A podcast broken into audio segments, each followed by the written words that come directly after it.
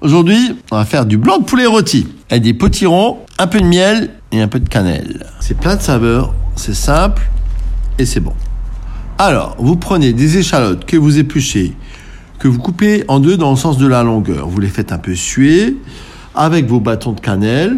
Donc pour six personnes, six blancs de poulet, un petit potiron, potimarron, euh, six échalotes, quatre bâtons de cannelle. Vous faites bien suer échalotes avec votre cannelle, comme je viens de le dire. Vous y mettez vos potirons.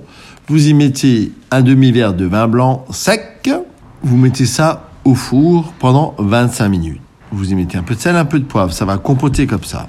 En attendant, vous faites rôtir vos blancs de poulet et vous posez ça par-dessus. Un petit blanc de poulet rôti au potiron, miel, parfum de cannelle. Bon appétit.